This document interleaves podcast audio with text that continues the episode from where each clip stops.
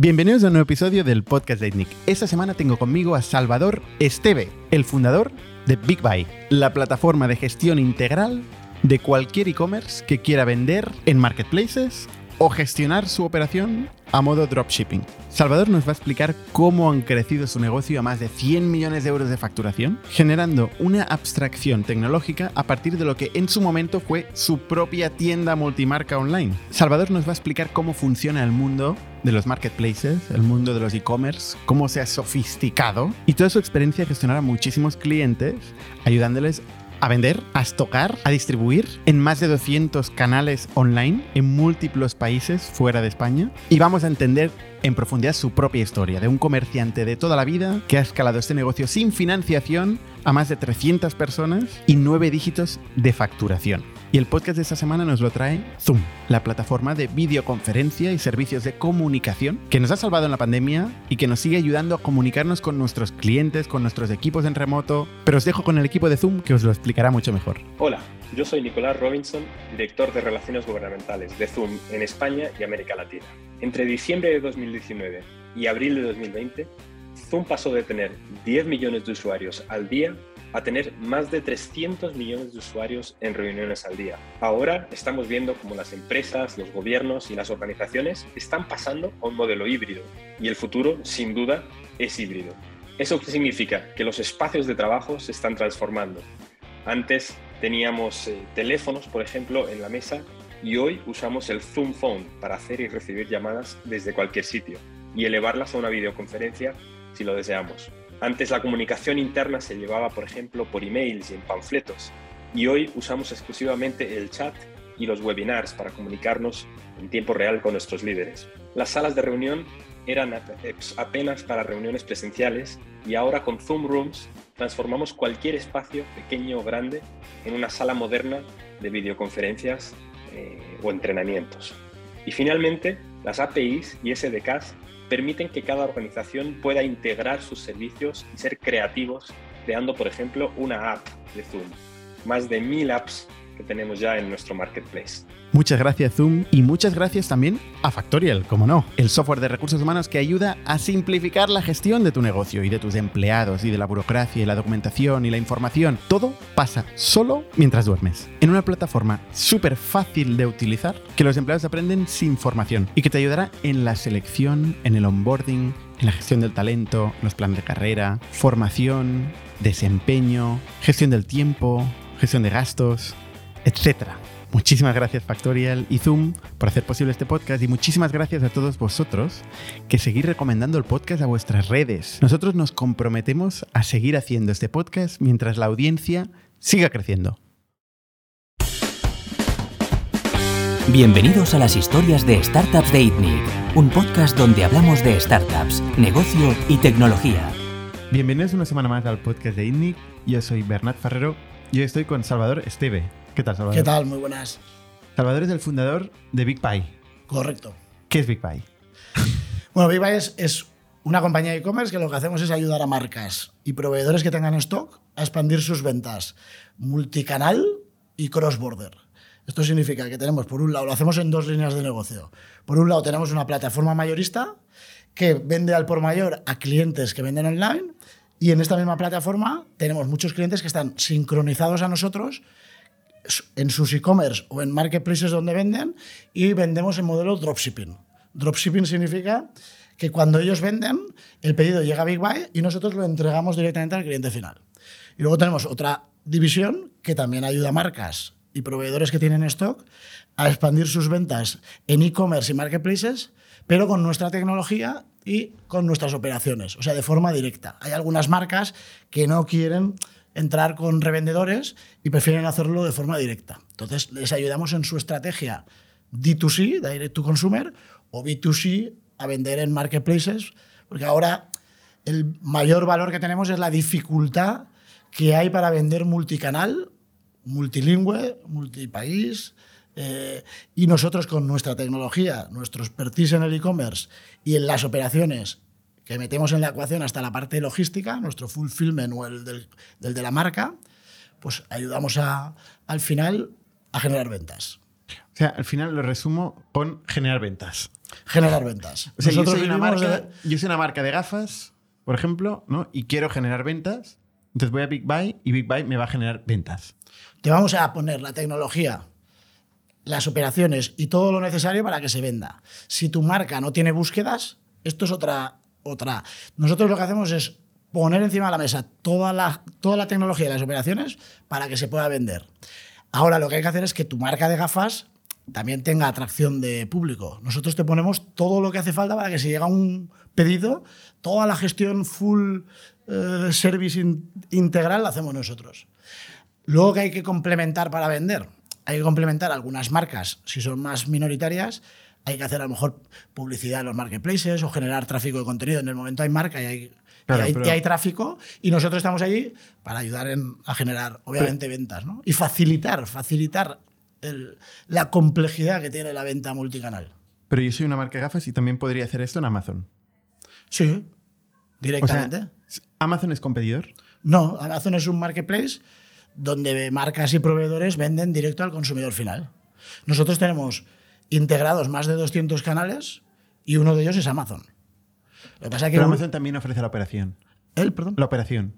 Claro, nosotros estamos en la capa de detrás. Nosotros no vendemos al consumidor final ni hacemos B2C. Lo que hacemos es, oye, ¿en qué canales se puede vender? En marketplaces y en e-commerce.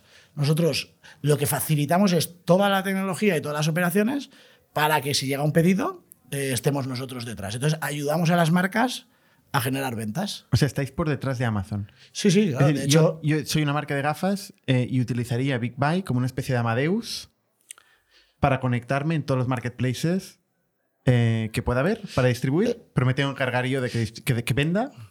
Y la operación, el almacenaje, la logística eh, al cliente final, lo hacéis vosotros. lo podemos hacer nosotros. Por ejemplo, si tú quieres vender en, en tu e-commerce y en Amazon, lo normal es que tú tengas el stock en un almacén y si quieres vender en Amazon, lo normal es o te conectas a modo seller y tú haces los envíos o le mandas la mercancía al fulfillment de Amazon. Exacto. Vale, pues si vienes a Big Buy, tú puedes meter la mercancía en el fulfillment de Big Buy y puedes vender en Amazon, sería la opción, o en los 200 marketplaces que hay en toda Europa.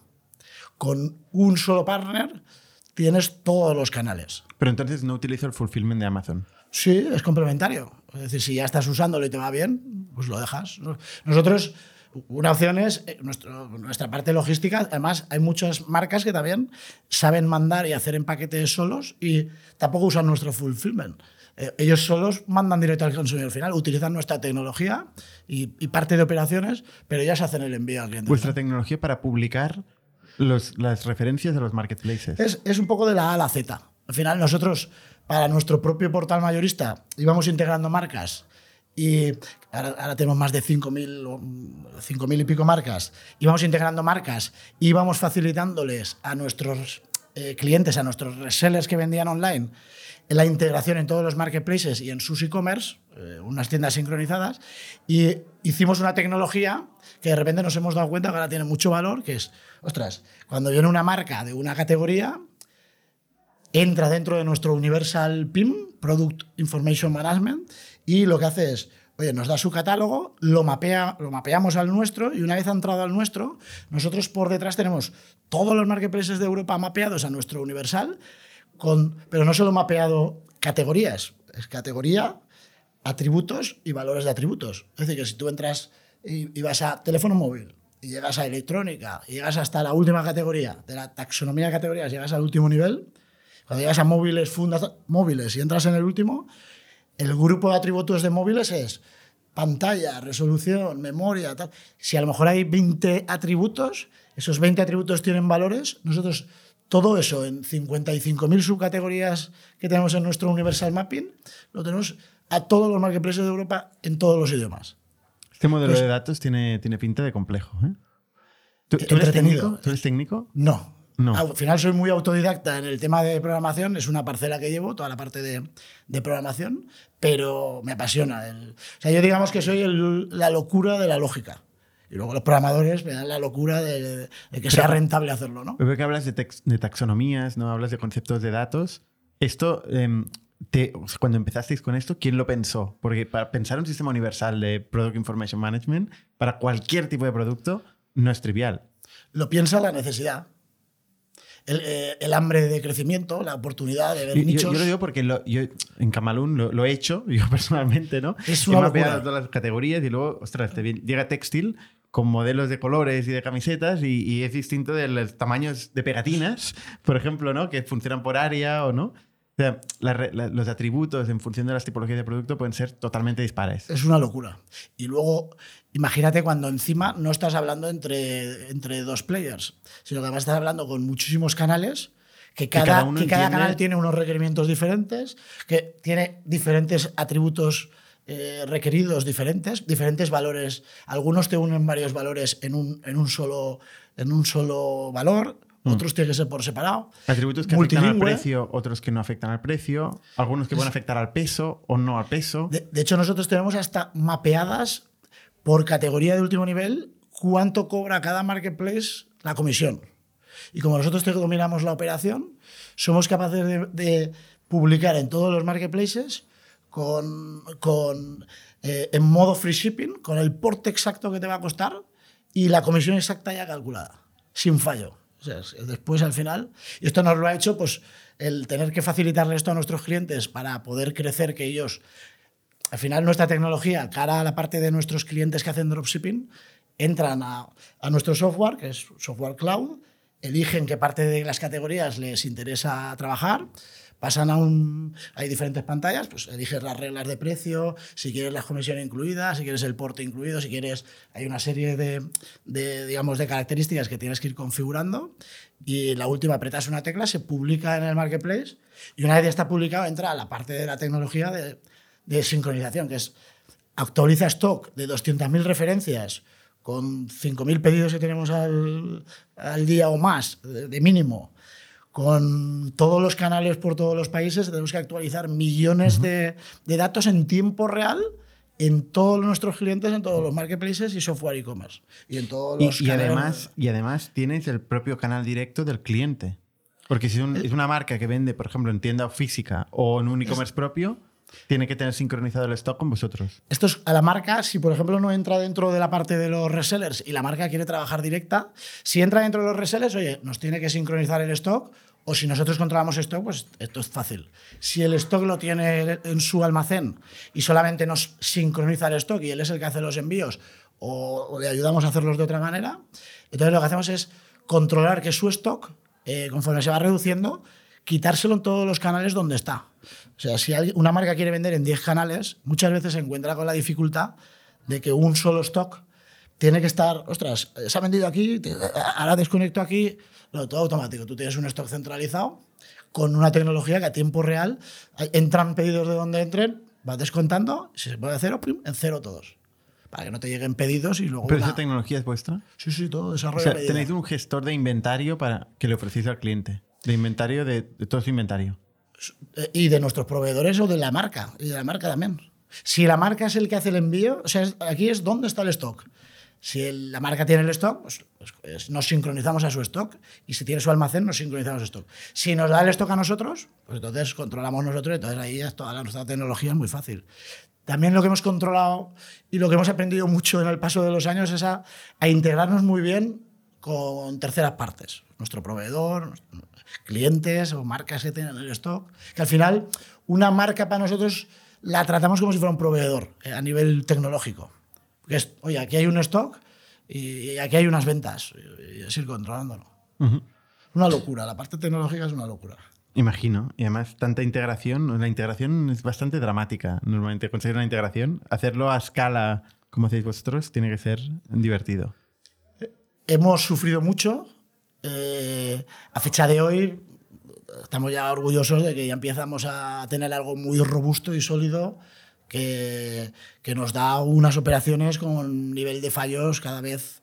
Algunas veces pasan cosas que, que- que- pues, ostras, y, y fallas y duele mucho que, que un fallo tuyo pues, le hagan una cancelación en un cliente o, y todo esto ya, pues, una vez ya pulido, fallo a fallo, ya, ir metiéndole lógicas, pues eso ya se va regularizando y ahora tenemos una tecnología que, O sea, vosotros Nos da una escalabilidad. principalmente tecnología o también sois, también sois la parte de operación, pero el stock no es vuestro. Sí, sí, nosotros aparte tenemos en la plataforma mayorista todo el stock todo el stock que está en nuestro almacén de las 50.000 referencias que hay ahí, estas son en stock pagado. Y luego, hasta 200.000 referencias más o menos que tenemos en la plataforma mayorista, lo que tenemos es sincronizado el stock de los proveedores porque no tiene sentido tener un stock de baja rotación.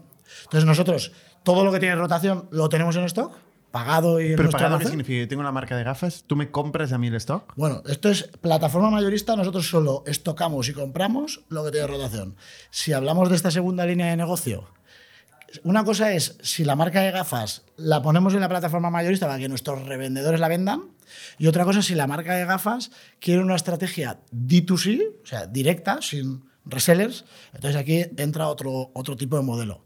Aquí cobramos un pequeño porcentaje por almacenamiento de fulfillment, pero porque te estoy haciendo un servicio directo a ti a la marca.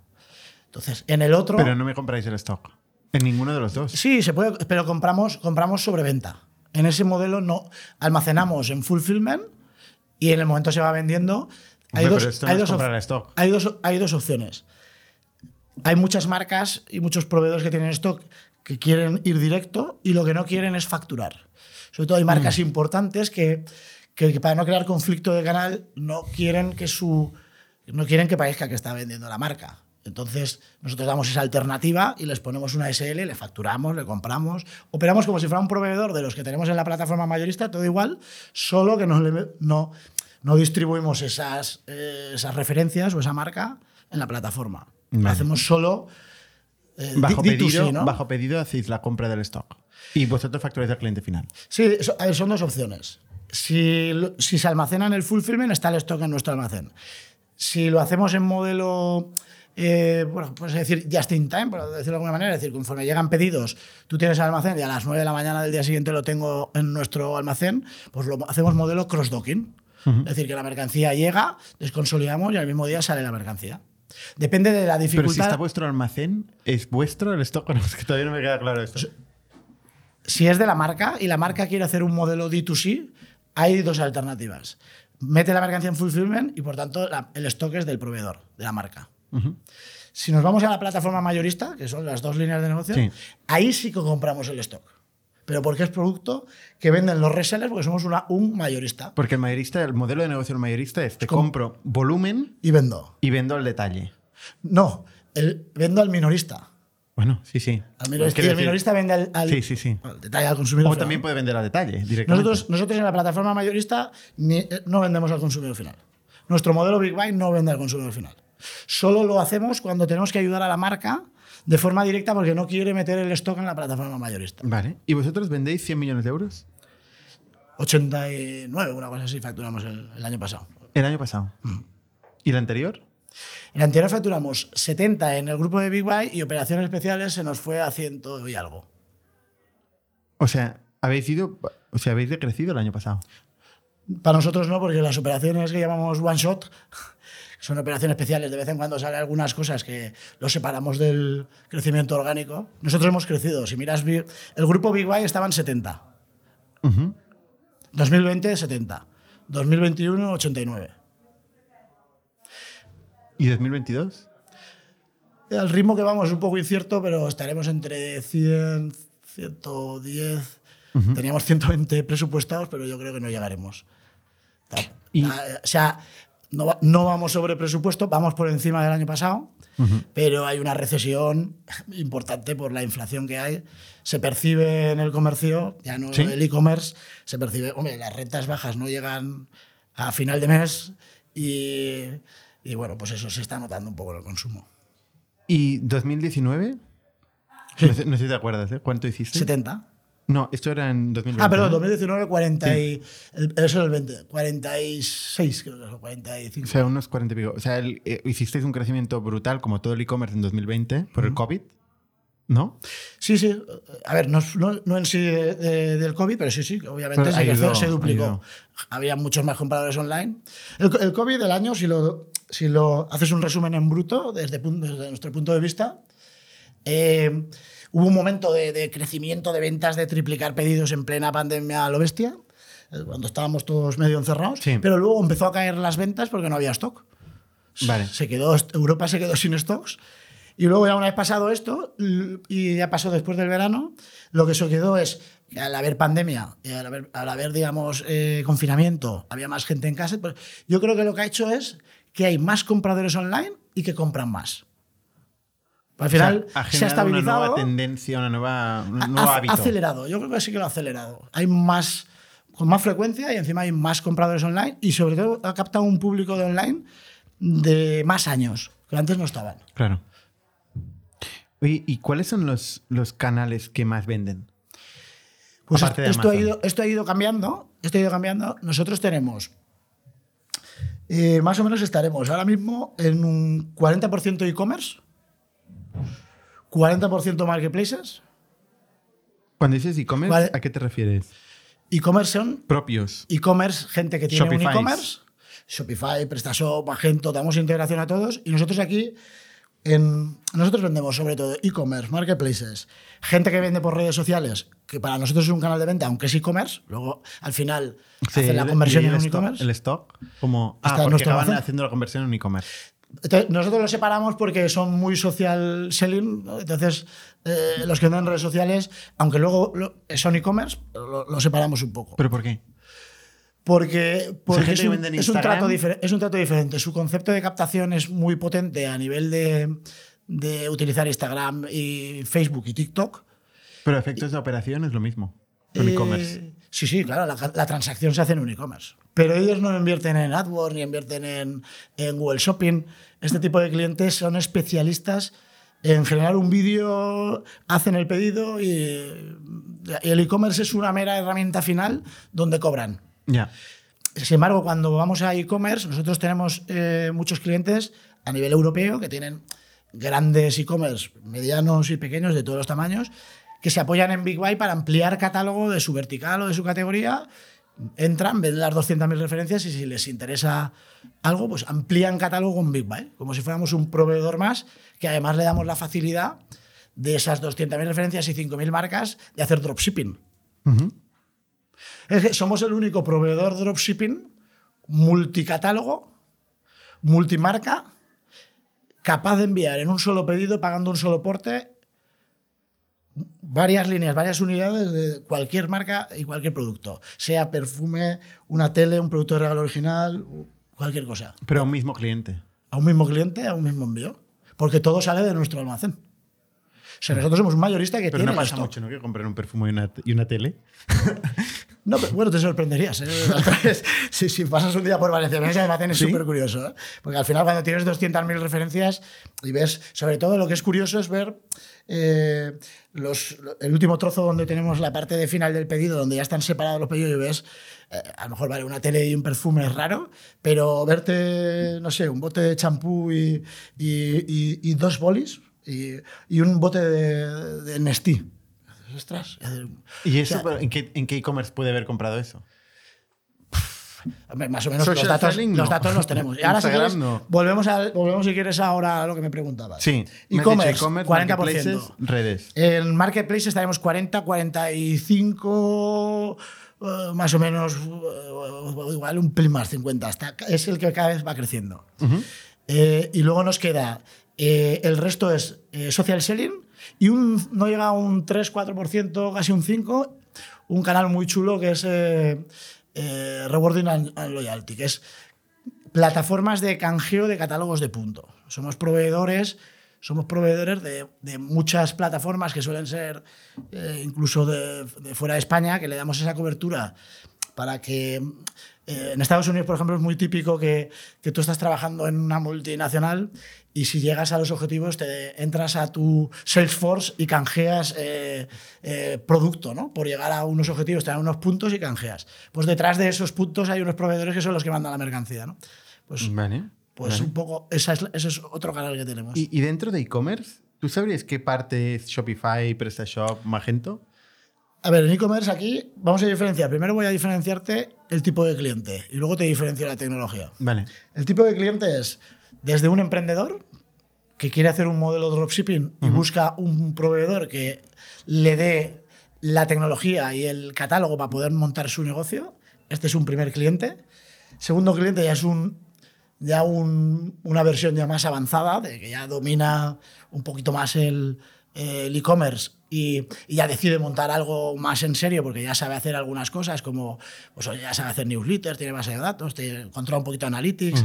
Eh, al final hay que dominar muchas disciplinas y cada vez Sí. más para generar tráfico en un e-commerce. Y luego está el tercer nivel que llamamos nosotros, que ya son e-commerce muy relevantes, que nosotros ya les ayudamos a ampliar el catálogo y lo que les gusta y venden, pues esto lo meten en, como casi todos los retailers que- o, o los e-tailers se han reconvertido a, a marketplace o algunos no, digamos que el- se aprovechan de nuestra referencia para ampliar catálogo. O sea, el Esto mismo, el mismo, a nivel- el mismo e-commerce que te sirve para distribuir también te sirve como proveedor. O sea, A- puede ser cliente y a proveedor veces, a vez. a veces ocurre. Nuestro propio proveedor eh, conecta con nosotros y le volvemos a conectar. Vale. Es, Está bien. es como el menage trois del, de la transacción. Ahora, todo el este mundo espacio. vende en todos los sitios. Y desde que. bueno, yo creo que el 2022, en el e-commerce, si algo se caracteriza, es que eh, se ha marketplaceado eh, el mundo. De repente, eh, los retailers tradicionales como Decathlon, Leroy Merlin, MediaMarkt, se, se reconvierten a, media- a marketplace. Y ahora de repente un reseller nuestro es capaz de integrar con nosotros y hacemos el conector y está vendiendo en un super retailer. Nosotros miramos las ventas generales y ostras, eh, Sprinter, eh, y dices, ostras, que tam- estamos vendiendo en retailers que en la vida, esto es un... En la Pero vida se qué- hubiera pensado Qué que- commodity todo, ¿no? Porque al final, si todo el stock lo tiene todo el mundo, da igual comprar en un sitio que otro. Y al final es- detrás hay Big Buy. Esto es algo que, que- que es una incertidumbre que es, hostia, si todo el mundo va a vender el mismo stock, al final eh, el que va a vender, ¿quién es? El que busque el hueco eh, que se queda sin stock. Imagínate que nosotros al final, como tenemos muchísimas referencias y muchísimos canales, al final nuestros clientes, oye, no- somos, eh, nuestro cliente a lo mejor no es el más barato siempre con todo el catálogo, pero siempre hay uno que es el más barato, que no es nuestro cliente, que a lo mejor en ese momento ese producto se queda sin stock y aparece pues, un 3% más barato nuestro cliente en ese otro producto y en ese momento que ese proveedor no tiene, pues eh, al final el long tail, de- tam- también long tail multicanal, ¿no? que al final es, es el picoteo de muchos sitios y de muchas unidades y ahí cuando estás en más sitios lo que más valor tiene es justo lo que tenemos nosotros, que es la tecnología multicanal cross-border. Mm. Esta tecnología nos da un valor. un Pero de valor- cara al consumidor, al final, tanto, tanto marketplace es ruido. O sea, tú lo que quieres al final es precio. Porque todo este producto está comoditizado. Estoy contigo. No sé lo que va a pasar, porque si al final todo el mundo va a vender de todo, yo creo que se van a quedar eh, los e-commerce verticales, se van a seguir quedando, porque aportan mucho, mucho valor y creo que una experiencia de usuario mejor, y los generalistas van a, van a, van a crecer más rápido que los otros, porque al final tienen más catálogo, pero va a haber una competencia ahí. mm, No sé, es que ¿Quién si me gana? preguntas hace cinco años ¿Por, o hace por qué 10 años, gana alguien? ¿Por qué gana alguien? al final todo el mundo quiere, quiere vender. Eh, entonces, si tú tienes un negocio y estás en una vertical y vas ampliando categorías y ves que, que de lo que no tenías ninguna categoría pasa a ser un 3% de tu facturación, amplías cuatro categorías más y al, mes, al año siguiente tienes un 20%, haces, sigo ampliando categorías. Mira, nuestro amigo ¿no? Alfonso, ¿no? con PC Componentes, por ejemplo, que, que tiene una vertical muy, muy chula, muy potente en informática, pero, por ejemplo, pues, o sea, decide abrir otro marketplace más generalista para no perder jolín, ese eh, vertical con una serie de servicios, una serie de cosas que hace dentro de... de- de O sea, esto es ampli- para conseguir amplitud de catálogo, digamos, ¿no? Para no perder al cliente ya que tiene O sea, al final, al cliente. ellos, ellos son muy nicho de electrónica informática o, o electrogar, como lo quieras llamar. Y digamos que ya si quieren vender ropa y, y otro tipo de cosas y tal, pues ya se han montado un ILAE, es un ejemplo ¿no? de lo que estamos hablando, poco por, por, por buscar una opción generalista y no vertical. Pero desde luego, ¿dónde va esto?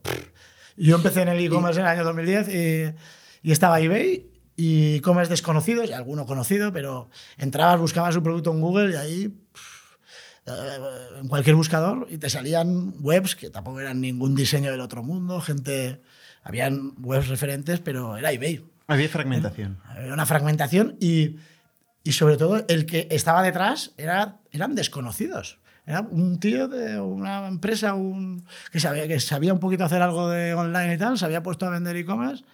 No habían retailers y grandes empresas en sí detrás. Pero luego en el 2014 aparece Amazon, aparece en 2012, pero empieza a hacer ruido en 2014 y de repente, eh, claro, invita a las marcas empieza un poco con los minoristas, luego mayoristas, mete las marcas directamente y como que es una revolución en la cadena de suministro. Entonces, de repente, un mismo player pasa a ser eh, marketplace, productor y retail, porque también con modo vendor vende. Entonces es súper disruptivo lo que para mí creo que es un antes y un después, esto hay que reconocerlo. Amazon de repente ha conseguido que las marcas, ha invitado a que las marcas también vendan directo. Entonces ahora de repente todo el mundo quiere vender, ya no en Amazon, todo el mundo quiere vender directo. Era impensable, en el año 2015 IKEA no tenía web, y muchos retailers no tenían ni web, y muchas marcas vendían al consumidor final. O sea, digamos que la bestia ha despertado al resto de los players y ahora todo el mundo quiere vender online. Y, todo el mundo quiere vender de todo, ¿no? Ahora empiezan a haber ya casos de marcas de e-commerce, o sea, marcas tradicionales de lencería, que ya, si ven un producto similar que a la mujer también le gusta, ya se están haciendo ya como yo inventos de dos, de dos o tres marcas en, una marca tradicionalmente de, de marca, ¿no? No, no he entendido. sí, sí, por ejemplo, tú, tú, tienes una marca, eh, no, es que no me acuerdo cuál era, si era una marca de lencería, pero ves que hay un tipo de ropa de mujer que le pega a tu público, pues en el e-commerce de esa marca también puedes comprar esa otra mm. marca. O sea, ya empieza a haber como multimarca dentro de una misma marca. O sea, que la propia marca se está metiendo en el multimarca, en la tienda. Hmm. Porque aprovecha, aprovecha el activo aquí es el cliente que puede estar más o menos fidelizado con tu tipo de producto. Entonces, una vez tienes el cliente, es tan caro captar al cliente que te planteas, oye, tengo que venderle más cosas y conseguir más repetitividad. ¿no? Y es un poco esa búsqueda de repetitividad que es lo único que le da viabilidad al e-commerce. Totalmente. Lo, que hace que, que, se vaya introduciendo más y más producto. ¿no? Y buscas el cross-selling y aumentar el ticket medio con un producto que no era tu, hmm. tu valor o tu core, pero aumentas. Pero bueno, el mismo ejemplo lo tienes con un Decaldón, MediaMark. Decaldón, que el 80% seguramente de sus ventas son marca propia. De repente abrirse a, en el e-commerce a Marketplace, hmm. pues cualquiera puede vender una, algo de deporte en Decaldón. Bueno, supongo que tendrán sus filtros. ¿eh? ¿Y, ¿Y, a ti Amazon qué te, qué te, parece? O sea, ¿Te da miedo? ¿Crees que va a acabar monopolizándolo todo? ¿Crees que va a haber espacio para otros? Amazon Amazon juega un poco con competencia un poco desleal con el resto de players, sobre todo con la parte de los del envío gratis camuflado en el Prime, ¿no? Esto hace que, que, que, que el resto de players del e-commerce lo tengan más complicado porque al final su modelo de negocio es muchos focos en muchos sitios y eso hay que es que al final un porte vale 3 euros y vale 3 euros para todos. A él le costará a ellos les costará dos y media, a nosotros 3,10. Entonces, bueno, a Amazon no creo que le cueste 3 euros. No, no, pero me refiero, es un decir, ¿no? Lo, que mm, a uno le cueste 3 euros, lo puede conseguir más barato por volumen. Lo que veo es que es una competencia leal que ofreciendo televisión, ofreciendo no sé cuánto, está, pero aprovechan esa parte de ofrecer muchas cosas eh, para el envío gratis. ¿no? Esto entonces ha forzado a que todos los demás players eh, pues tengan que hacer alternativas para competir un poco con ellos. Para nosotros no es competidor, al final es un canal de venta más y cuanto más crezca Amazon, pues nuestros clientes venden en Amazon también Hombre, A ver, no es competidor, ¿eh? pero si monopolizara Amazon, entonces Big, Buy no existe. Porque además ofrece también el fulfillment y... El, comercio no creo que se vaya a, monopolizar. ¿eh? Yo no lo veo así. Yo creo que al final va a seguir habiendo más es que es muy difícil monopolizar el comercio. Es, muy, muy grande. Como, es, es mucho. Como industria. Yo no lo no creo. ¿eh? Pero bueno, puede ocurrir, sí. Si pregúntale a, no sé, a los Hilton que, que en el año 2020 tenía que cerrar los hoteles, ¿no? O las aerolíneas. Puede ocurrir muchas cosas, pero. Entonces me estabas explicando el, el split. Yo siempre vuelvo, ¿eh? Pues sí, sí, claro, claro, Eh, me, me, he dicho el e-commerce del 40%, del 40% me has hablado de los emprendedores, de los medio e-commerce, de los e-commerce gordos. Yo te hablaba, ¿y de tecnologías? Vale, la parte de tecnología, nosotros tenemos diferentes opciones. No, tecnologías e-commerce. ¿eh? Sí, ¿Qué, Te, ¿Qué, te, encuentras, digamos? Tecnología e-commerce. Nosotros tenemos varias opciones. Por un lado, ofrecemos integración para que alguien que sepa hacerse un e-commerce se integre a nosotros. Y lo hacemos de dos maneras, o a través de una API que se conecta y ahí está toda la información, o a través de, de archivos CSV, XML, NFTP, y el cliente se acoge ahí, se monta su e-commerce en la tecnología de software e-commerce que quiera, y nosotros aquí no lo sabemos. pero ahí para mantener el stock actualizado, buena suerte. No, porque, bueno, esto es, esto es una opción, pero si lo va por API, llamadas No, a por dos... API sí, digo por el, por el FTP. Ah, A ver, ya tiene que estar entrando por cada- CSV, ¿eh? Con que entre para 10 minutos y coja, tampoco, tampoco un e-commerce tiene tanto volumen como nosotros todos juntos a la vez, ¿no? Y luego tenemos la parte del software más chulo nuestro, que es el, este software que ofrecemos, que es cualquier cliente que quiera vender en e-commerce, entra dentro de nuestro software cloud y aquí elige qué parte del catálogo le gusta y decide que- con qué canal de e-commerce quiere vender. Y nosotros ofrecemos ya tecnología en Magento, PrestaShop, eh, Wix, eh, WooCommerce y Shopify. Y estos son plugins. Son más que plugins, hemos hecho una tecnología que nos hemos metido. Sí, bajas el, el módulo dentro de cada uno, pero desde nuestra tecnología te alimentamos y te sincronizamos todo. Novedades, stock, en tiempo real, bajamos los pedidos, te subimos el tracking, todo. ¿Y, cuál es el top, el, el top 3? Eh, creo que en los últimos años está cogiendo fuerza Shopify. Shopify, ¿no? Eh, al principio era PrestaShop. El PrestaShop tiene una dificultad que tienes que gestionar el servidor, que nosotros ayudamos a hacer todo eso, pero al final... Hostia, ¿cuántas guerras estáis, no? Son Que muchas. nosotros empezamos solo, nuestro modelo arrancó con e-commerce. Nosotros, nuestro Big Buy, cuando nace finales del 2012, ya nace con tiendas sincronizadas. con- y las tiendas sincronizadas eran de PrestaShop. Entonces, buscamos acuerdos con, con gente que tenía servidores. eh, ¿Pero montáis un e-commerce vosotros? Sí, tenemos dos, dos opciones. Una, si no tienes ni idea, te lo montamos todo nosotros y te cobramos un ¿Quién? precio. ¿Automáticamente? Cobramos- ¿O, o hay, un, hay una persona que, No, no, tenemos un equipo. eh, que monta e-commerce ahí? Por Pero bueno, más que montar e-commerce, lo que hacemos es toda la configuración del servidor, toda, toda la configuración que hace falta de muchas cosas en el e-commerce, ponerte la plantilla bien hecho, con, adaptada a todo nuestro tipo de catálogo y todo, y te lo damos ya hecho, entramos al dominio, te ponemos hasta el logotipo, te hacemos un logo si no lo tienes. Esa O es una, una tienda de lencería de toda la vida, de barrio, Lo hacemos, llama Big Buy y le montáis todo. este es, este Y es le vendéis en Alemania en un marketplace alemán. Esto es diferente, porque nosotros no damos e-commerce a una tienda de lencería. ¿Por qué? Nosotros damos un e-commerce al que quiere vender el catálogo que tenemos en nuestra plataforma mayorista. Ah, Nosotros no somos una empresa que hace software e-commerce, ni, integra- ni hace páginas web. No, Esto no es nuestra guerra. Ah, vale, entonces, ya mucha te, gente- montas, te montas un e-commerce nosotros- para sí, vender lo que ya tenéis Nosotros vosotros. le ponemos la herramienta a un emprendedor o a, un, o a alguien que entiende mucho, pero sabe el valor de la dificultad de estar haciéndote, conectándote con una API al- o, o montarte con un conector. Shopify lo facilita, pero con un PrestaShop hay dos opciones. O, o te conectas a nuestro conector y lo nosotros lo único que hacemos es un conector y tú te lo tienes que hacer todo. Es decir, buscarte el dominio, buscarte el servidor, montarte el PrestaShop, configurártelo todo. O O, lo dos, te lo damos montado. todo hecho. Pero yo soy un emprendedor y quiero vender vuestras referencias que ya tiene todo el mundo. ¿Y Sí. cómo, cómo vendo? ¿Cómo, cómo En- gano una plaza ahí? En 20 eh, eh, nosotros, nosotros, más que cómo vendo, es cómo paso a tener un negocio online en, en dos Claro, días. pero, pero, pero no tengo nada diferencial porque todos los productos son productos vuestros. Sí. Que ya, tiene, ya tienen otros e-commerce y otros marketplaces. Ahí está la gracia de, de- de que cada emprendedor y que cada profesional de- del sector online o de- de- del e-commerce sepa hacer las cosas diferentes. Hay quien es experto en Google Shopping, hay quien domina AdWords, hay quien domina Contenido. redes sociales, hay quien domina eh, content marketing, que hay quien domina, eh, no sé, que tiene bases de datos de emails, hay quien sabe, quien complementa un e-commerce que ya tiene. Es ¿Y muy, es amplio. ¿Cu- ¿eh? ¿Cuántos emprendedores o, o gente conectada con el e-commerce tenéis? Eh, no te sabría decir el, el dato exacto porque no sabemos. ¿Pero 100.000 o 10.000? No, no, estaremos. Son. son en la parte, por ejemplo, de, de emprendedores, a nivel de todos los canales en e-commerce, ¿sabes? Lo que pasa que nosotros no tenemos solo vendedores de e-commerce, tenemos vendedores de e-commerce y les, les enseñamos un poco que, a que sean 360 grados. La mayoría, un porcentaje muy alto de los que venden en e-commerce, complementan vendiendo marketplaces.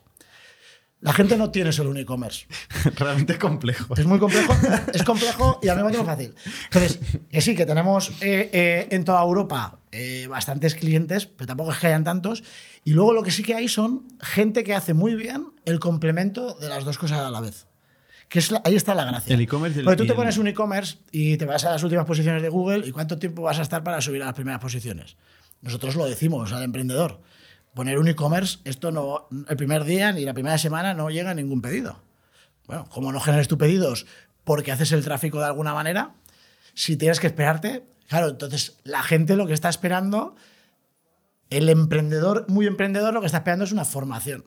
Que de hecho ahora abrimos el, un poco el Big Buy University, que es más que university, es, oye, vamos a hacer una, una, una formación con prácticas, con prácticas. Es decir, oye, te vamos a vender el e-commerce con formación en, en, un aula donde hagas el curso y te enseñamos a hacer Google Shopping y te hacemos hacer Analytics y todo lo que tienes que hacer y por lo menos que entiendas todas las disciplinas de todo lo que hay que hacer en un e-commerce, porque cada vez son Pero más el que monta un e-commerce, ¿qué tiene que ver con el marketplace?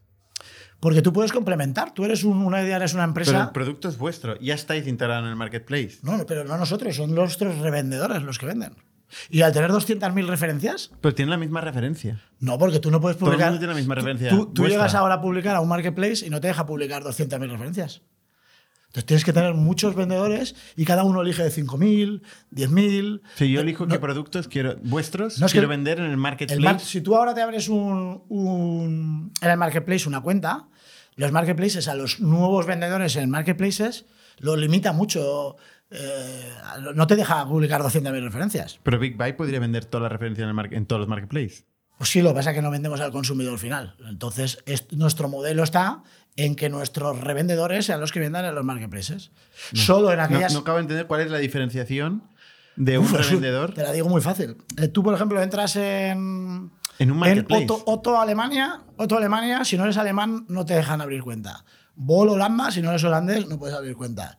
Entonces, y luego, financiación de marketplaces. Un marketplace te paga 30 días. Al final, el revendedor No, aporta no, mucho más pero, valor. pero digo la diferenciación del emprendedor que vende en el marketplace de Holanda vuestro producto. O sea, es vuestro producto y hay otros emprendedores que están vendiendo en este marketplace. Yo soy un emprendedor más que vuelvo a vender el mismo producto en el mismo marketplace de Holanda. Sí, sí, pero no hay, no hay, no hay ni ¿Qué hay puedo tocar? ¿Puedo tocar el precio? ¿Qué, pu- qué puedo tocar? no hay, no hay tantos clientes por marketplaces porque ponemos una barrera de fee de entrada de 99 euros al mes. Por marketplace. Por- no, esto es, esto es por entrar dentro de Big Buy y poder acceder a todos los marketplaces y luego hay un pequeño coste de, de entrada en algún conector. Pero la dificultad, o sea, al final no hay tantos en lo mismo. La dificultad es que hay, entras con muchas menos referencias y no te dejan. A lo mejor hay marketplaces, por ejemplo, en Amazon, como intentes publicar más de 500 en la primera, en la primera entrada, igual al día siguiente te cortan la cuenta. Entonces, el, el tema no es, no es que hay- haya tanto competidores entre ellos, sino que saben hacerlo entre ellos. Entre ellos, cada uno pone el catálogo que cree que es competitivo. Tienes 200.000 referencias, pero igual el año que viene tienes 500.000 para elegir. Y al otro, nosotros no paramos de crecer en referencias y en categorías Vale. constantemente. Y de la parte de marketplaces, ¿cuál es el top 3? El top 3 en venta a nivel europeo total. A nivel Big Buy. Es que, claro, como nosotros vendemos 95% fuera de España y está dividido en países, nosotros, por donde tenemos identificado la venta, porque no siempre lo sabemos, cuando se vende por la tecnología así, eh, Amazon es, eh, yo creo que de los que más vende a nivel de grupo, porque está en muchos países también. Entonces, eh, Amazon es número uno en nuestras ventas globales. ¿Qué por- porcentaje puede tener Amazon?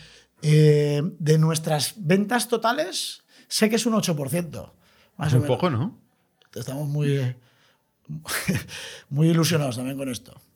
Cuando tener una dependencia ¿no? de, de Amazon. Claro. De- no, no te sabría decir solo en marketplaces cuánto es entre todos los marketplaces. Porque, por Y aún ejemplo, así, siendo un Cdiscount- 8% es el Cdiscount- número uno. Cdiscount en Francia vende mucho, Ujú. pero está solo en Francia. Eh, eh, Ball, eh, no sé, y Price, PC de componentes, que hay tantos marketplaces ahora que salen como, como setas. Entonces, eh, al final, yo creo que los que estaban ahí mucho tiempo, eh, eBay, FNAC y tal, pero el que tiene más países, pues vende más, y el que está solo en un país, pues vende menos. Al final nosotros es, oye, nosotros ponemos toda la tecnología en todos los sitios y todas las operaciones, y a donde vendan eh, Entiendo. eh, los clientes, nosotros al final vemos números muy brutos. O sea, al final vemos los totales. Bueno, podéis ver muchas cosas. ¿eh? Cuando tenéis la tecnología podéis realmente saber mucho. Sí, cuando, cuando es a través de la propia tecnología, sí. Mm. Cuando es por API, por ejemplo, no nos enteramos dónde vende el cliente. Entonces, cuando- con esta facturación, eh, 89 millones de euros, em, esto es GMB. Eso es lo que, la cifra de venta del Es cliente. facturación, facturación. ¿Es de facturación? Facturación nuestra, Vuestra. no de nuestros clientes. Pero porque vosotros compráis el stock. Claro, nosotros, esa facturación es mayorista, venta. Vale, vale. Y, Si, y- alguna, si, alguna, si alguna marca le hacemos operaciones y no lo hemos facturado nosotros, Eso es la facturación del servicio de comisión que le hemos cobrado. O sea, está no mezclada su estas facturación. dos. No, no, no. Es que nosotros el 99%, el año pasado no dábamos servicios a marcas, eso hemos Vale. empezado este año. Eso, el 100% de la facturación es Eso es una venta comprado y bruta, vendido. es una venta bruta. Venta de producto y de servicio ¿Qué y margen, bruto, deportes. ¿Qué margen bruto manejáis agregado? Eh, aquí jugamos eh, con, eh, muy chulo porque te- tenemos una marca propia de, de regalos, eh, de regalo de gadget muy original que se llama Innova Goods. Y esta marca nos da un. Al, al- al ser directo a la marca, que tenemos mil referencias, pues nos da un margen un poquito más bueno y, y nos compensa muy bien el margen eh, total de la venta de todos los productos. Pero Y esto, luego esto no- tenemos. esto no vale, esto no Te, lo voy a vale. ir ¿no? te voy a ir separando. Te voy a ir separando. Esto es primero, tenemos esta marca. Luego, todas las demás marcas, hasta 199.000 referencias, todas, o hasta 4.000, ma- cuatro- si tenemos 5.000 marcas, pues una es esa, ¿no? Pues todas las otras marcas. Aquí hay que dividir producto, nosotros lo dividimos en dos: producto de margen bajo y, mar- y margen alto. ¿A qué le llamamos margen alto? A primeras marcas. Primeras marcas es eh, perfumes, electrónica, todo lo que son primeras, primeras marcas, nosotros aquí jugamos con márgenes bajísimos. Luego, lo que podemos, eh, eh, eh, con todo lo que es margen alto, que ya son productos, pues, que podemos poner un poquito más de margen, aquí ganamos un poquito más y luego lo compensamos. Y al final, las tres, las tres compensadas, más un poquito de, cuotas que cobramos y, y de la parte de los servicios y la facturación de deportes, que no ganamos nada de dinero, al final se nos queda un, un 20% bruto. Pero, ¿por qué? Porque facturamos un 33% de nuestra marca. O sea, me lo has mezclado todo. Claro, porque no, que no Y- tengo y- y datos. si- es y que si- tú, tú me dices, ¿qué margen le pones al producto? Sin Pues tengo marca. productos de un 1% y productos de que le ganan un 40%. Entonces. Claro. ¿Y a si, nivel ¿Y mayorista. si pero- quitas tu marca? ¿El? Si quitas tu marca, No tengo el, el- el dato concreto, pero si quito mi marca y lo separo en dos, que es bajo margen y alto margen, el bajo margen estaremos entre un 2 y no llegará a un 6, un 7, un 8, eh, lo que más se pueda ganar ahí. Y en lo otro, que es lo que intentamos buscar cada vez más producto que compense, ahí ya subimos bastante, o subimos un poquito más el margen. Al final intentamos estar en precio de mercado. Luego es- es- se balancea entre los no, tres. no me queda muy bien. ¿Y, y la, Innova, la Innova Goods Sí. estará más sobre el 30 o algo así, algo más, más típico hay, de e-commerce? Hay, hay productos que, que los- esto es una marca nuestra y hay productos que hay, digamos, a lo mejor más.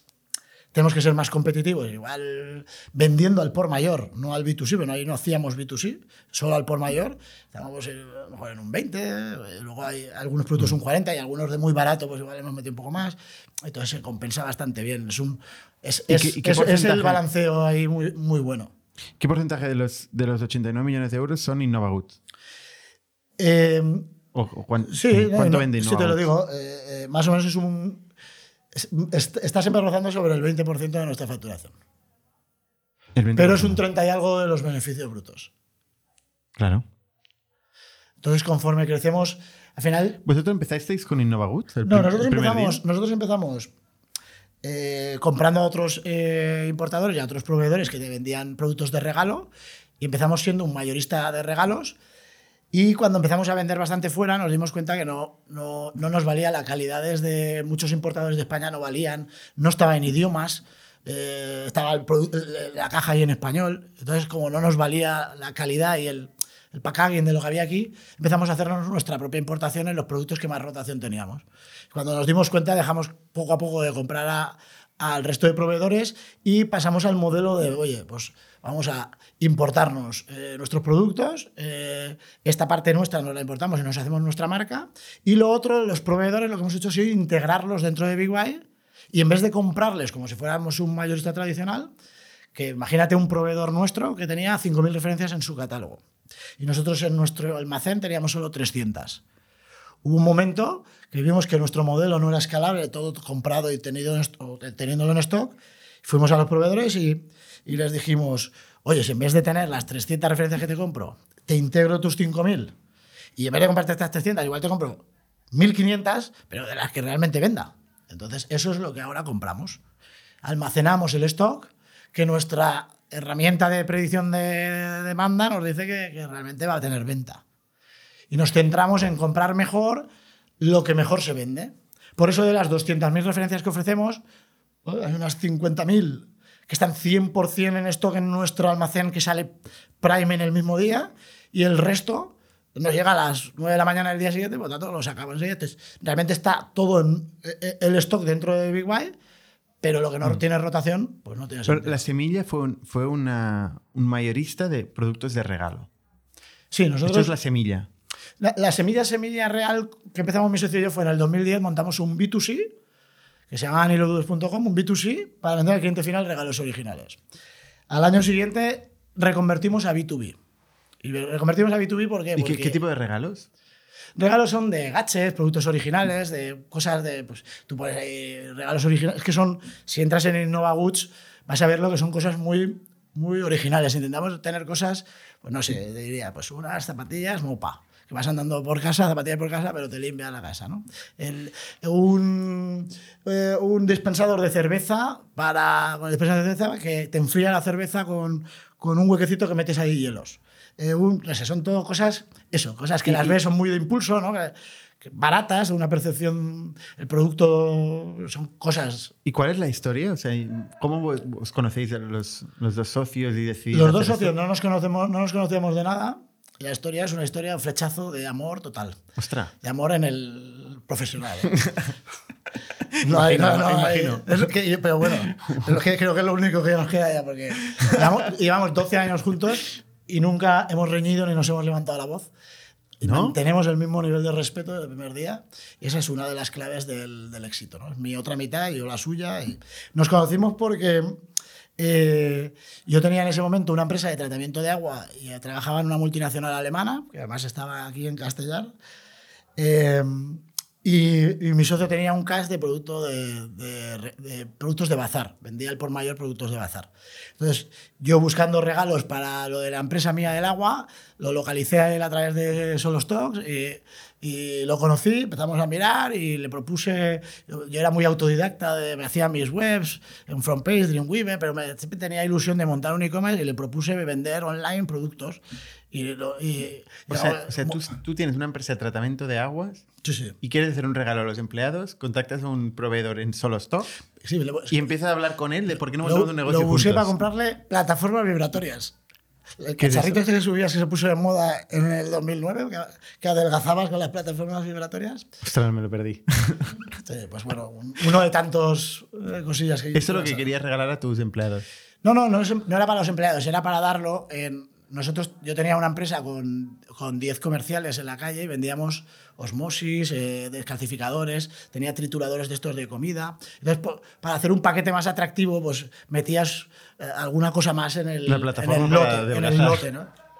Entonces, bueno. Y hay que la la nos conocimos, nos conocimos así de flechazo total, nos caímos muy bien, montamos el B2C, al principio, pues imagínate, no llegaban visitas, hasta que al final te encierras, Pero, miras. por un momento, o sea, del paso de Solo Stocks, habláis por Solo Stocks. Sí, y luego fu- y como ¿Estáis estaban en en Valencia, fui a verlo a su, a su almacén. Él estaba aquí, en Barcelona. No, no, no, no. Ah. Lo que te he dicho de Barcelona es que yo trabajé para.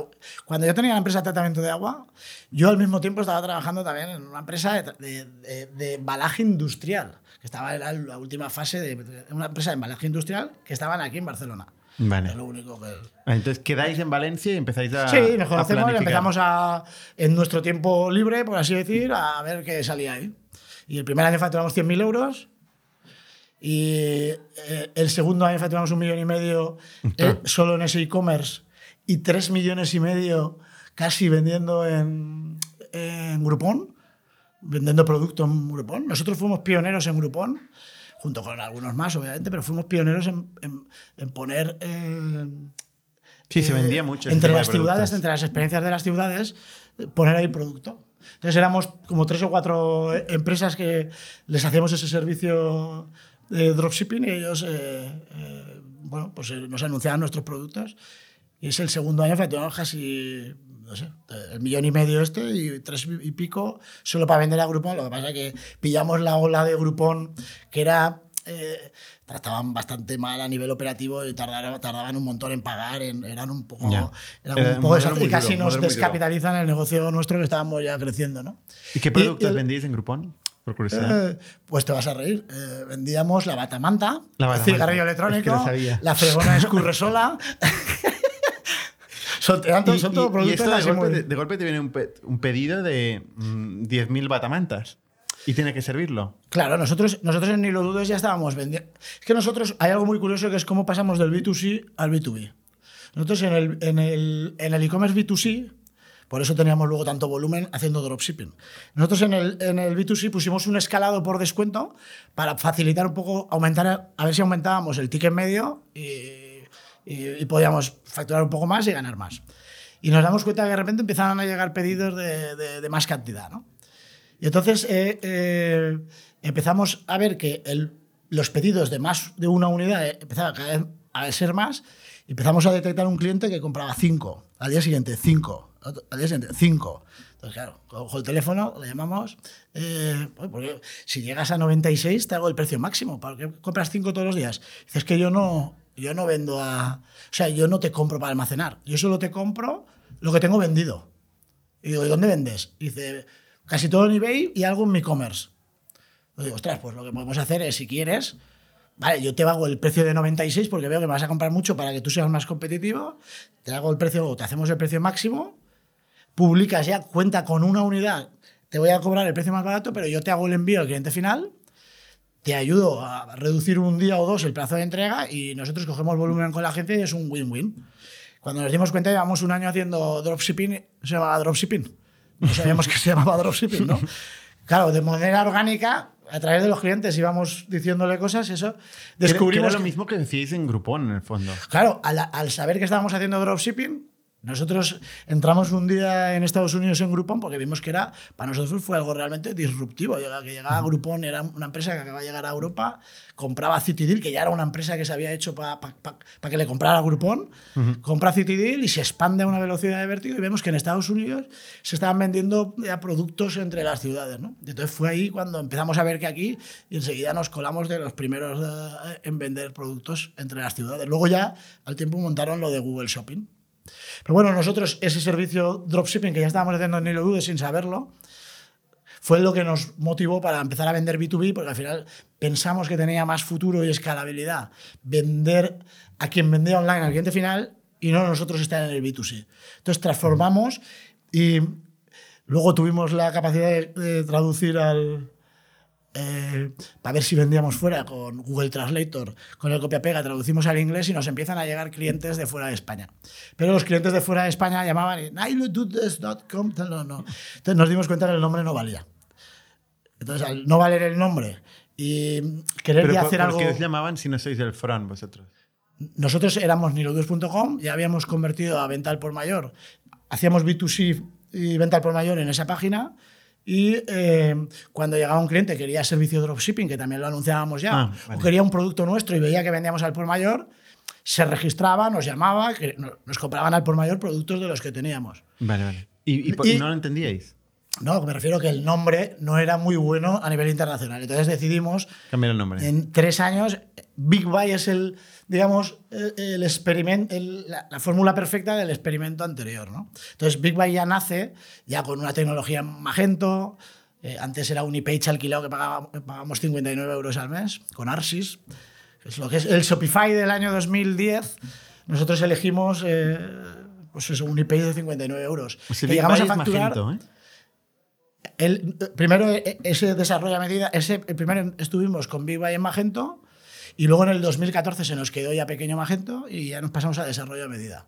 Ahí ya contratamos un equipo de programadores ya eh, que, que hicieran, aparte de los que teníamos y alguno más, y esto sí que nos fue un antes y un después porque nos permitió ya escalar a muchas cosas, ¿no? Porque al final cuando estás ahí atrapado en un software que, que quieres hacer muchas cosas raras, si eso sí es un e-commerce normal, a lo mejor te vale un software, ¿no? Pero cuando quieres hacer muchas cosas, O sea, vosotros, a ver, habéis ido para atrás en la cadena buscando volumen ¿no? y gestionando la operación.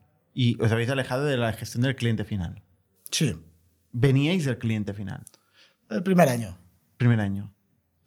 Aparte, bueno, Y- nosotros somos tenderos del comercio, mi socio y yo, y el, el trato al cliente lo llevamos en la sangre, el comercio. Entonces, el, eso, eso lo llevamos en la sangre. Sea el cliente B2B o el B2C, final, eso hay que saber muy Pero es bien. diferente, ¿eh? Es totalmente diferente. Muy diferente. No tiene nada que ver.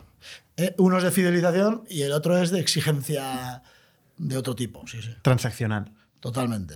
Servicio, Pero- precio. Pero, pero como sabemos la dificultad de, de ambos, también facili- intentamos facilitar lo máximo posible también a nuestros resellers pues, las cosas para que no tengan problemas y si los hay, pues, solo, pues ayudarles ¿no? de la manera que podamos. Oye, ¿cómo habéis financiado todo este crecimiento? ¿no? Porque, claro, para vender mm, 10.000 batamantas hay que avanzar la pasta, ¿o no? Eh, sí, lo que pasa es que afortunadamente nosotros ya, fact- ya facturábamos un millón y medio con un margen muy bueno en B2C. O sea, entre B2C, alternado B2C y B2B. Entonces, tú imagínate 100.000 euros, millón O sea, y medio. 100.000 de 100.000 euros a un Pasamos millón y medio. de 100.000 el primer año. Un millón y medio, ni lo dudes, el segundo, que se fusiona con otra empresa que facturamos 3 millones y medio. Ese año, porque era Si solo, esa no empresa solo no era para vender a. Groupon. Si además no lo dudes. ¿Eh? ¿Has dicho no lo dudes? Ni lo dudes.com. Esa era la primera, ¿eh? Vale, vale, vale. Ya está, medio, está cerrado. Y ahí montamos otra SL solo para vender a Groupon. Una SL solo para vender a Groupon.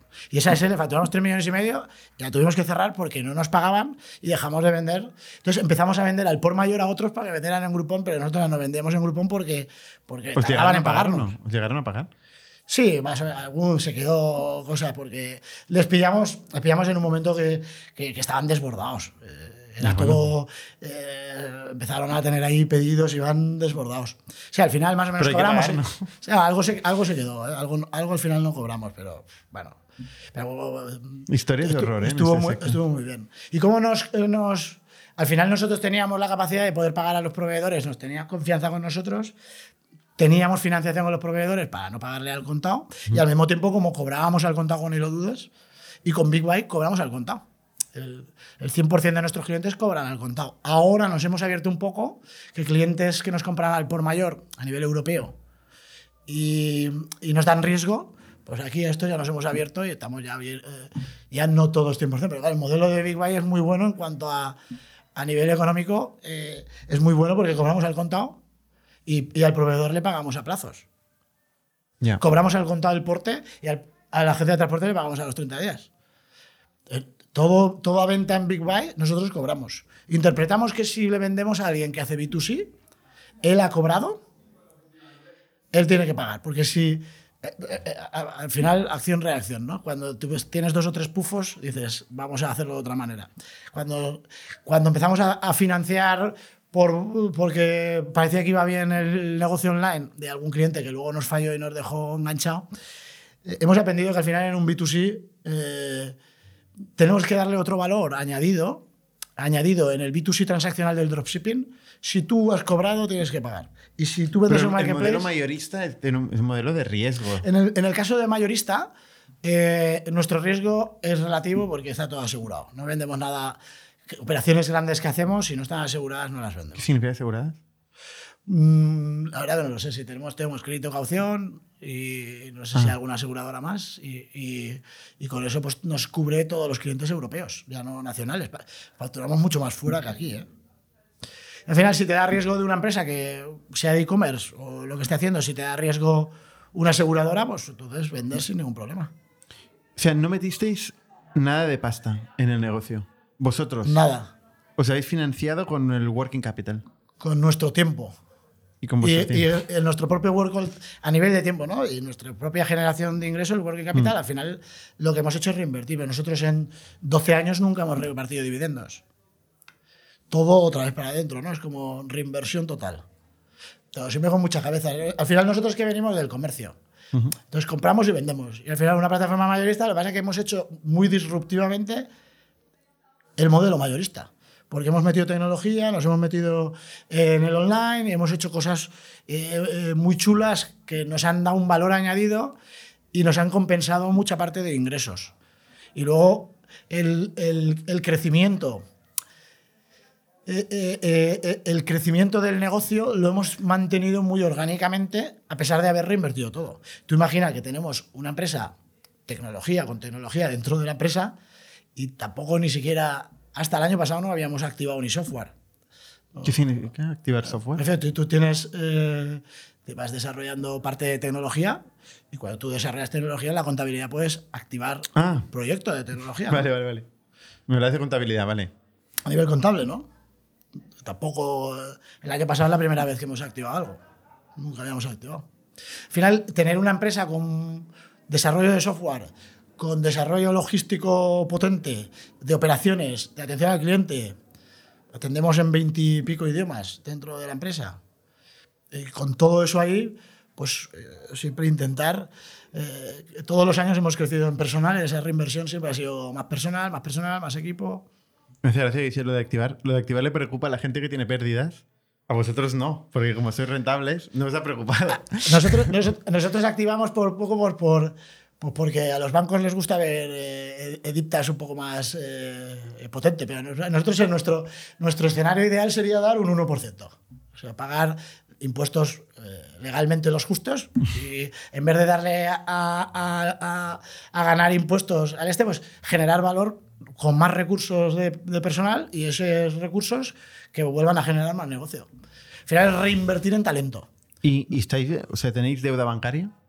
Sí, pero compensa con más o menos el mismo, el, mismo stock que tenemos abajo, es casi la deuda bancaria. Se come circulante, no tenemos, no es, no, no es la deuda bancaria. Bueno, para que te hagas una idea, tenemos un, una, no sé cómo llamarlo, alguien que nos debe 6 millones de euros constantemente.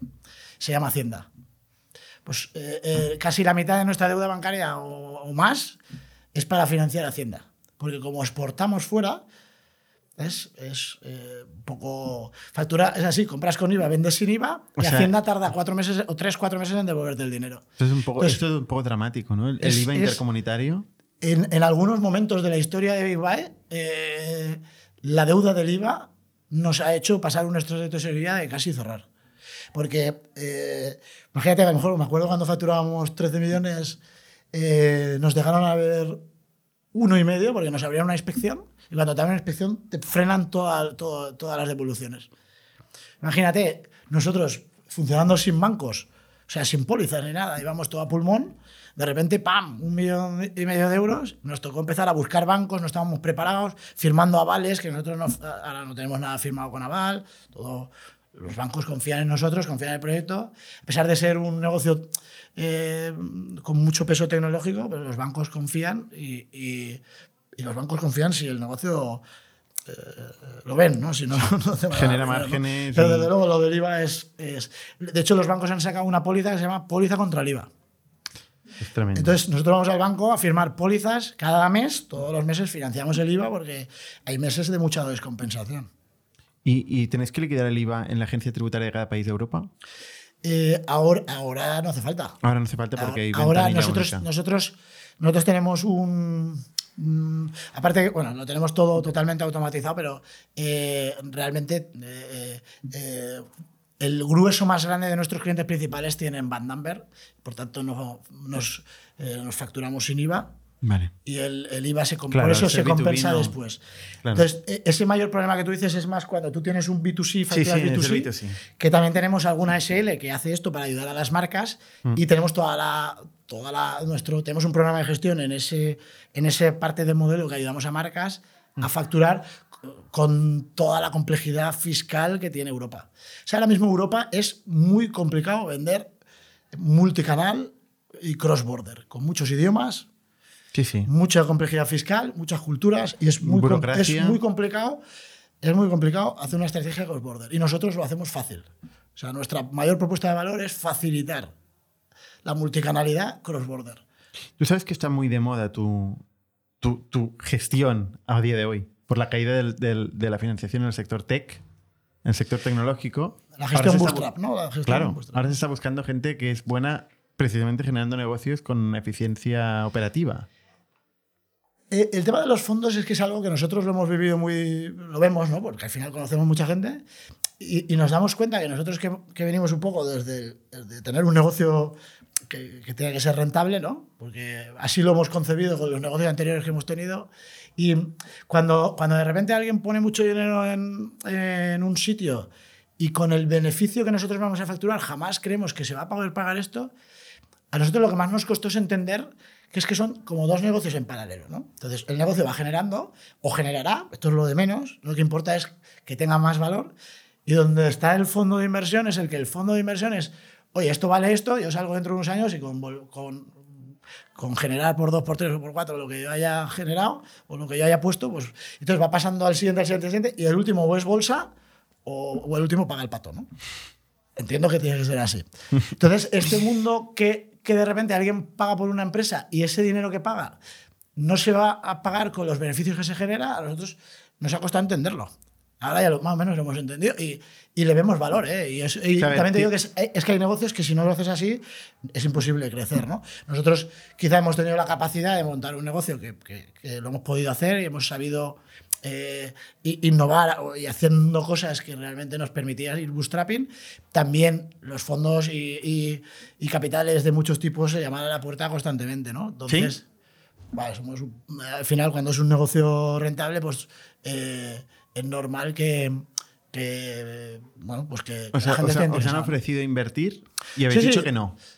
No, bueno, a ver, a- invertir esto desde hace un montón de años constantemente, eh, fondos y family office y, de- vamos, eh, un montón. Y ahora sí que estamos un poco eh, valorando opciones para acelerar más rápido, pero opciones eh, no intrusivas, no, no de perder control, no de... No, Al final tenemos la suerte no nos hace falta ir a un bici que que es más agresivo, que vas a firmar eh, a lo mejor términos y condiciones más, porque si no en septiembre no pagas los sueldos. Va nuestro caso, ¿no? No, sí- no- no tiene por qué, ¿eh? no, no, es. es, es- Pero tú puedes es- ir a un VC y, y es- tener, y mantener el control y tener buenas Sí, condiciones. sí, sí. Igual te lo estoy diciendo desde el punto de vista más extremo. Y, te- No, y además ten ¿no? en cuenta que el VC no es, un operador. Es decir, el VC va a confiar en ti sí o sí No, porque eh, no, no- tiene no capacidad de gestión. No le queda otra. No es como un private equity o igual un family office industrial que conoce este sector. No, es, otro, es un modelo puramente financiero y va a Sí. confiar en el equipo gestor. Nosotros al final estamos escuchando un poco de todo tipo y, y viendo si alguien nos aporta valor. O sea, que aporte valor correr más y, y- y que realmente podamos ir más rápido. Valor y luego tenemos, euros, y luego tenemos, euros, ¿no? tenemos bastantes estratégicos estratégicos que también están llamando a la puerta. ¿no? Entonces nos estamos un poco dejando eh, las puertas abiertas. Dejando querer. Sí, dejando querer, ¿no? Eh, afortunadamente no lo necesitamos y esto es un poco lo que quería decir antes con que no tenemos la necesidad que a lo mejor otra eh, startup que, que, que si no coge una ronda pues no paga los eh, sueldos, por decirlo de alguna manera, ¿no? No son todas las startups, ¿eh? De, algún- de algunos casos que puede estar ocurriendo. Y, y bueno, pues ahora es, sí que hay cosas por ahí interesantes que igual cambiamos de idea, pero muy- entendemos muy controlado, ¿no? O bueno, no lo sabemos. Y igual seguimos igual, tampoco lo sabemos. De momento así estamos muy bien, seguimos creciendo, nos quedan muchísimos proyectos que estamos ya en marcha, que son eh, hacer Global Big Buy, que estamos ya pues, eh, trabajando en todo esto, ya estamos casi, ya somos... eh, ahí esa parte de proyecto está muy chula. Hacer global, vender a China. ya no vender a China, sino vender desde China o vender desde cualquier sitio del mundo a cualquier sitio del mundo. O sea, aprovechar mucha parte de lo que de la tecnología. A nosotros no nos cuesta nada poner Walmart, Mercado Libre y, y más conectores, ¿no? Más conectores. Lo bueno es que la multicanalidad cross-border europea la hemos dominado Sí, pero en una cosa es cross-border en un mercado único y la otra es con aduanas de por y ahora- medio. y ahora- y ahora vamos a hacer la global. Ya estamos empezando a hacer algunas cosas de testeo y tal. La global, adrede para poder aprovechar todo esto, pero sin transaccionar la operación logística. Claro. Con, si no transaccionamos, es decir, a- aquí tenemos varios modelos. Si, si tú eres una marca, tienes un almacén y eres capaz de mandar a todo el mundo, yo te puedo integrar en todo el mundo, en todo el marketplace del mundo. Ya, pero también puedo ir yo al mundo.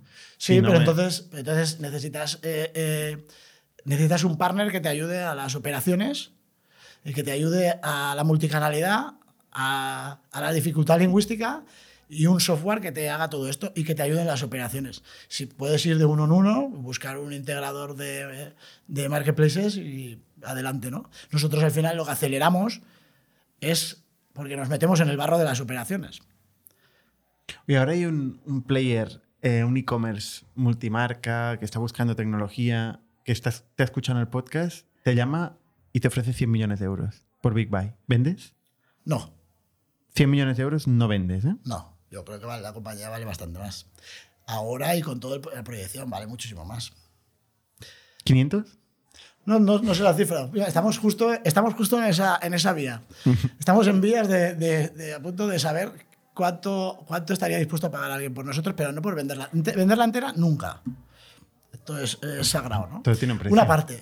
Es, es una parte, pero no es una parte. Es, si al final nosotros decidimos hacer un pequeño cash out, sí, esto sí que nos lo planteamos, pero con un cash in. Es decir, si, si entra alguien que vamos a hacer un, un, un- un buen plan, que estamos ya haciéndolo, ¿no? Y, podemos acelerar este plan de cinco años que estamos acabando y este partner nos va a aportar valor y, y- se sube, pues esto, sí. Si no, lo haremos solos, como lo estamos haciendo. Tampoco es que necesitemos. eh, hombre, si hay dinero, pues.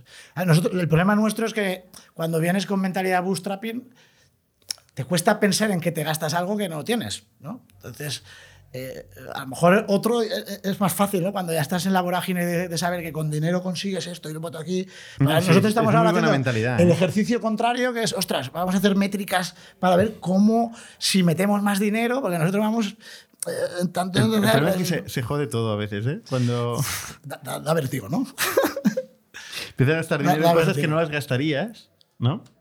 No- De- de- depende, de- depende del modelo, ¿eh? O sea, depende de- de- del proyecto. A ver, en nuestro caso, por ejemplo, es, es software. Es software puro eh, y hay una parte muy, muy importante de desarrollo previo a, a poder vender, ¿no? sí. Y en cualquier caso, cuando vendemos, además vendemos con suscripción, con lo cual, pues, en- de alguna forma tenemos que avanzar los 10 años de vida de un cliente a- al momento de, de hoy, ¿no?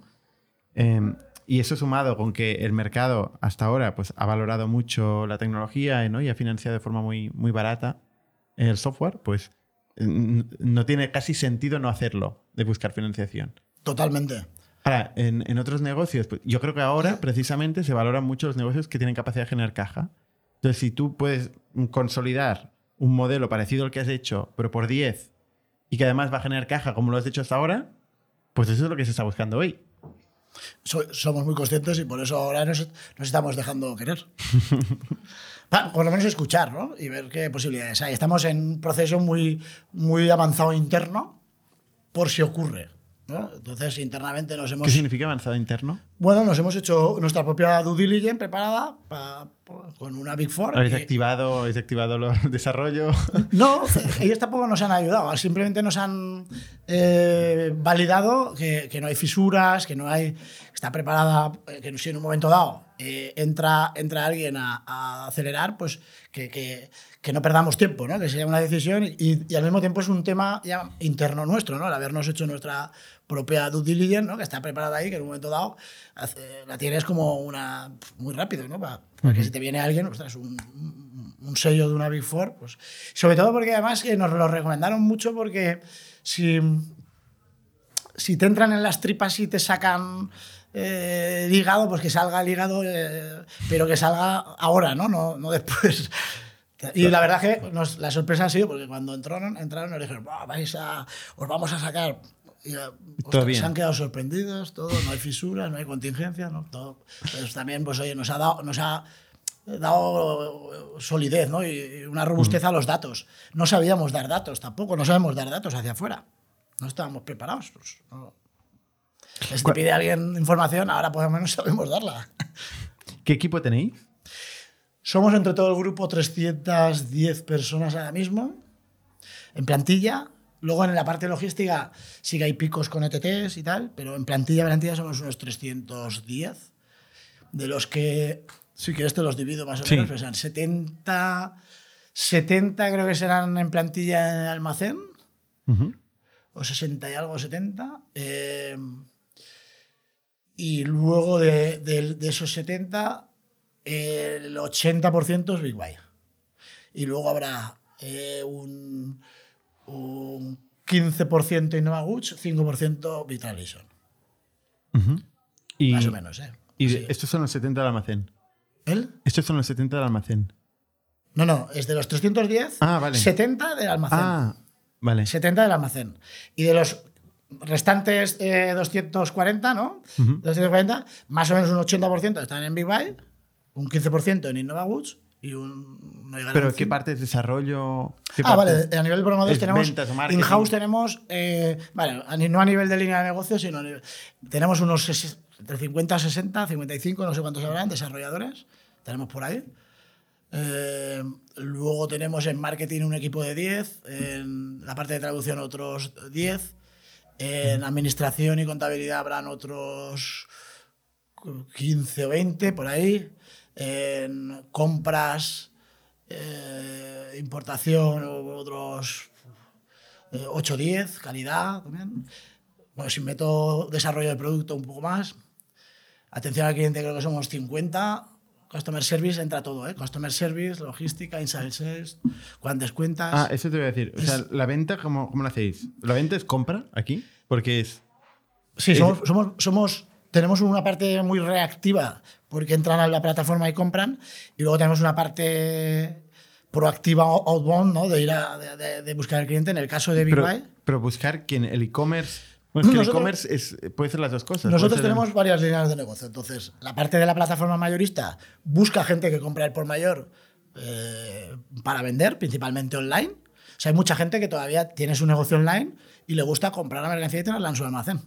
Y además le gusta tener un proveedor que le dé un surtido muy grande y que le dé el mejor precio con pocas unidades. Entonces, ahí encajamos muy bien. Pero si viene alguien y se quiere llevar mil unidades de algo, también le encajamos. Entonces, este llamáis e-commerce? Bueno, aquí lo que hacemos es, hacemos bastante captación a nivel eh, de marketing online y luego en Outbound más o menos ya tenemos identificados qué perfiles son y vamos a por un poco a por ellos. Los intentamos provocar. Pero Esta, tenéis vendedores, son vendedores. Sí, sí. Bueno, más que vendedores es que es... Eh, pues son con managers ¿no? que los están intentamos vender obviamente pero es más eh, al final el cliente tiene que pasar el pedido eh, por la plataforma no cogemos pedidos por email o por, o por teléfono pero bueno, hay que, digamos que esa gestión con este sí, que, y que provoca, obviamente, y, le pasamos novedades y le mandamos muestras. o sea, luego, por ejemplo, pues hay un tipo de, también de, dentro de, digamos, del departamento comercial que atiende, pues están especializados. De los de social selling, pues hay gente que está especializados en este tipo, digamos, de vendedores. Los que venden en, en marketplaces, los que venden en e-commerce con integración en API, pues entonces tenemos API Success. ¿Quién, ¿quién cierra el acuerdo con PC Componentes? por ejemplo? Eh, bueno, tenemos un equipo, un equipo que, que hace todo el onboarding con, con, con, cada marketplace y es relativamente fácil. A nivel de hacer un conector, ¿eh? llamar a los marketplaces y decir, oye, mira, tengo aquí un, 200.000 referencias con eh, X resellers ¿no? que podrían entrar, que están interesados, ponemos el conector y aparte tengo marcas que también quieren vender directamente aquí. Entonces les ponemos ahí el valor. Todos los marketplaces es muy. Vamos, no ha habido ninguno que nos haya dicho que no. Tenemos agreement con. ¿no? Tenemos con todos los marketplaces de Europa y globales, ninguno te pone ningún problema de nada. Es, al final nosotros vamos a, ayudarles a generar ventas.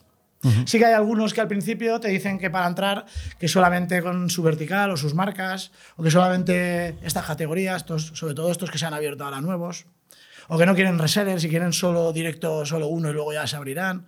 Y, tú con tu socio, eh, Salva, ¿cómo, ¿cómo repartís el trabajo? ¿Qué hace cada uno? Pues otra de las claves del éxito es que estamos muy bien separados. Él lleva recursos humanos, importación, compras, eh, se mete en la parte eh, comercial eh, de ciertas cosas y yo más en, estrategia y él en, en la operativa recursos humanos, compras, importación y finanzas. ¿vale?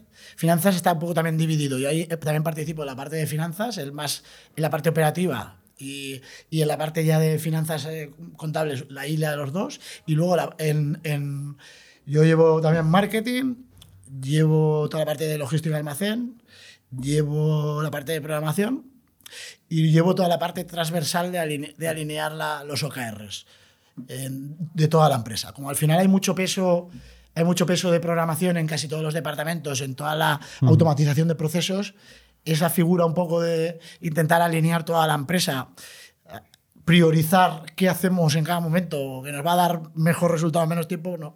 Eh, eh, es una misión mía de, de, juntarme una vez al mes. En realidad somos coceos, ¿eh? porque los dos nos llamamos ceos porque ahora está de moda, ¿no? Llamarse CEO. al final es CEO. Pues, pues al final los dos estamos ahí y, llevamos el negocio y sí que tenemos un, una mano derecha, izquierda, pie, que es nuestro siguiente, que es el managing director, que es Carlos, y que para nosotros es clave, ¿no? porque nos filtra eh, eh, mucho y luego pues esta parte también nos hace acelerar. Y luego al final es confiar mucho en los managers y llevar una gestión que los managers son los que llevan ¿Tenéis un equipo, un equipo ejecutivo? Tenemos un equipo de, de responsables, de responsables que nos vamos juntando. eh, depende, hay veces que es cada semana, otras veces cada dos semanas, cada tres, en la interdepartamental, que nos juntamos ahí. Y luego, una vez al mes, nos sentamos, eh, tanto mi socio y yo como el manager en directo, nos sentamos los tres con todos los departamentos a revisión, como si fuera un sprint. Ellos hacen, o hacemos todo con metodologías ágiles, como si fuera un sprint, nosotros lo hemos llamado sprint de gerencia, ¿no? Es, oye, una vez al mes hay departamentos que son tres cuartos de hora y otros son dos horas, otros son una hora y media, depende de la magnitud del departamento, y nos vamos reuniendo con todos los departamentos una vez al mes. Y entonces una semana al mes es para reuniones de, con todos los equipos. Y luego las otras tres semanas nos dividimos y yo ahí ya me meto ya en más en proyectos, en... O sea, tenéis un sprint para toda la compañía de, de un, de un mes. Sí, pero dividido por departamentos, ¿eh? No, de un mes, no, en una semana de un mes. Cada mes, sí, mensual, ¿no? Mm. En una semana los hacemos todos. Vale. Salvo alguna vez que de repente pues, ha salido una urgencia, pero eso permite pues, más, más o menos llevar el, el ritmo y el rumbo de los, de los OKRs que están establecidos. Lo hemos, lo hemos pasado de, de trimestre a cuatrimestre porque así nos ahorraba, lo hacemos en tres Qs los años y, y nos reunimos todos los meses. Y luego, cuando tú estás haciendo la reunión mensual, detectas eh, que hay que hacer reunión más, eh, entrar más al barro en alguna de las proyectos o de las tareas o de las cosas que están haciendo y eso ya nos lo dejamos para las otras tres semanas. ¿y tú, tu inspiración en estos, todos estos años, mm, de dónde la has sacado? ¿Hay algún, algún libro, algún mentor, alguna referencia que te haya Pues te impactado? sorprenderá si te digo que los podcasts me nutren de mucha información. ¿eh? Qué bien. me, nu- me nutren muchísimo. Mi inspiración eh, ha sido más, más que tener un mentor, ha sido más que he tenido, he tenido necesidades de aprender cosas y ha sido Google. Al final entras a Google y la información Google es ahí. tu mentor. Mi, mi mentor, mi formación, porque al final yo no tengo ni idea de, de cómo hacer una estructura fiscal, pero tú tienes, cuando tú montas un holding, te tienes Pero que sentar Google con el sí. fiscalista y el fiscalista te va a recomendar. Pero tú que montaste uno, un par de noches te pones a investigar, ¿no? A leer por ahí a ver cómo se hace un holding y tal, o a preguntar a quién ha tenido uno. Pues al final es preguntar, es rodearte de talento. Nosotros al final nos rodeamos del mejor talento posible, que, que- que nos nutra de información y todas las, todas las personas que hay en el equipo pues tienen algo que, que enseñarte. Y ¿De, de Valencia o lo traéis de fuera? Pues el que se puede de Valencia es de Valencia y de fuera hay un montón. Porque al final, como tenemos que atender en muchos idiomas, pues buscamos mucho la multiculturalidad porque es casi obligado, ¿no? Y, eh, en la medida que se puede y en los puestos eh, hay mucha gente de fuera. Eh, pues un gran proyecto, ¿eh? Nada. Y enhorabuena por, por la Muchas historia. ¿eh? gracias. Enhorabuena también a INNIC y el resto de proyectos, pero ya te digo que no, se hace raro, ¿no? Que tantas veces verte en YouTube o, o oírte en un podcast y la verdad es que ha sido muy ameno, me lo paso muy bien. Pues me Y alegro. enhorabuena porque hacéis una labor muy buena a todos los que estamos allá afuera y al final no te comunicas con la gente y escuchar una información como esta, yo espero que alguien No, le haya seguro. ayudado y igual que a mí me ayudaron otros que han pasado por aquí. Así que muchas gracias. Pues a ti y con los demás hasta la semana que viene. Somos un ecosistema de startups tech de Barcelona, creadores de Camalún, Kipu y Factorial, entre otras. Ofrecemos más de 5.000 metros cuadrados de coworking a startups y organizamos eventos diarios para discutir negocio y tecnología hasta la saciedad. Desde ITNIC Fund invertimos en equipos con capacidad de construir grandes productos y negocios. ¡Te esperamos!